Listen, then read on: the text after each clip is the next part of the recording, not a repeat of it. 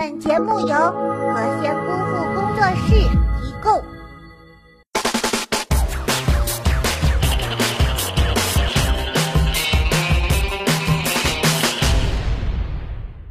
好了，小妖精们，我是包大人，欢迎收看今天的囧一箩筐，赶紧来看看今天都发生哪些囧事儿啦！看了这么多年的《还珠格格》，我才发现原来尔康是个心机婊啊！怪我小的时候太纯洁，竟然一点都没有发现。你看，心机婊介绍别人都是一句带过，介绍自己呢，竟然凭借着详细的头衔，成功的将全场的焦点移到了自己的身上。现在我向你重新介绍一下我们这帮人：五阿哥永琪，还珠格格小燕子，明珠格格紫薇，回族武士蒙丹，柳青柳红你都认识了啊。这是我们的小姐妹金锁，在下福尔康，是大学士福伦的长子，当今圣上的御前侍卫。真的是心机婊。还有就是踩着别人家的女人，提高自己家的女人。看这一段里啊，这小燕子的学问怎么一点长进都没有呢？就连几句成语都曲解的乱七八糟。妈妈，儿臣一定努力让他的功课进步。皇上，如果说老佛爷对小燕子不满，还说得过去。可是紫薇温柔娴静，知书达理，为什么也得不到老佛爷的宠爱呢？五阿哥一定是看透了尔康的本性，看那个嫌弃的眼神儿。然而以大鼻孔称霸荧屏的尔康，整张脸满满都是戏啊！随手截几张，连字幕都不用换，直接可以添加到表情包了。看这张、这张还有这张，赶紧收走去做表情吧。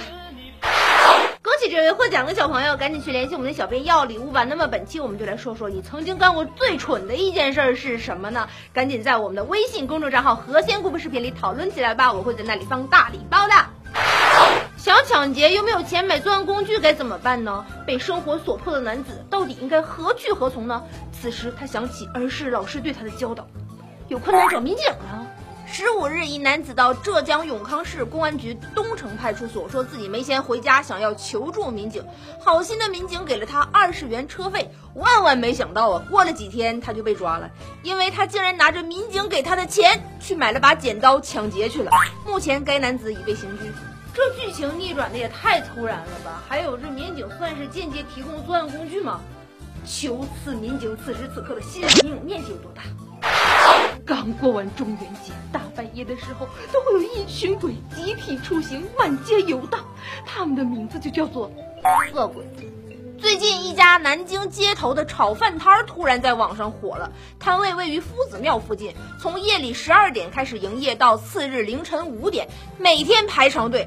八月三十日零点二十分，记者就在现场目睹了三四百号人聚集着等待吃饭的阵势。结果，特警闻讯赶来，由于引发了交通拥堵，炒饭摊儿已经被劝走了。你们这群吃货呀，真是没有见过世面。要知道，全宇宙炒饭做的最好吃的，那就是我呀。不过我的预约已经到二十二世纪末了，你们就不用期待了。这隔壁的老王到底是招谁惹谁了啊？不给你戴绿帽子，宁愿把一身绿穿在自己的身上。反过来遭到一顿毒打，这还有天理吗？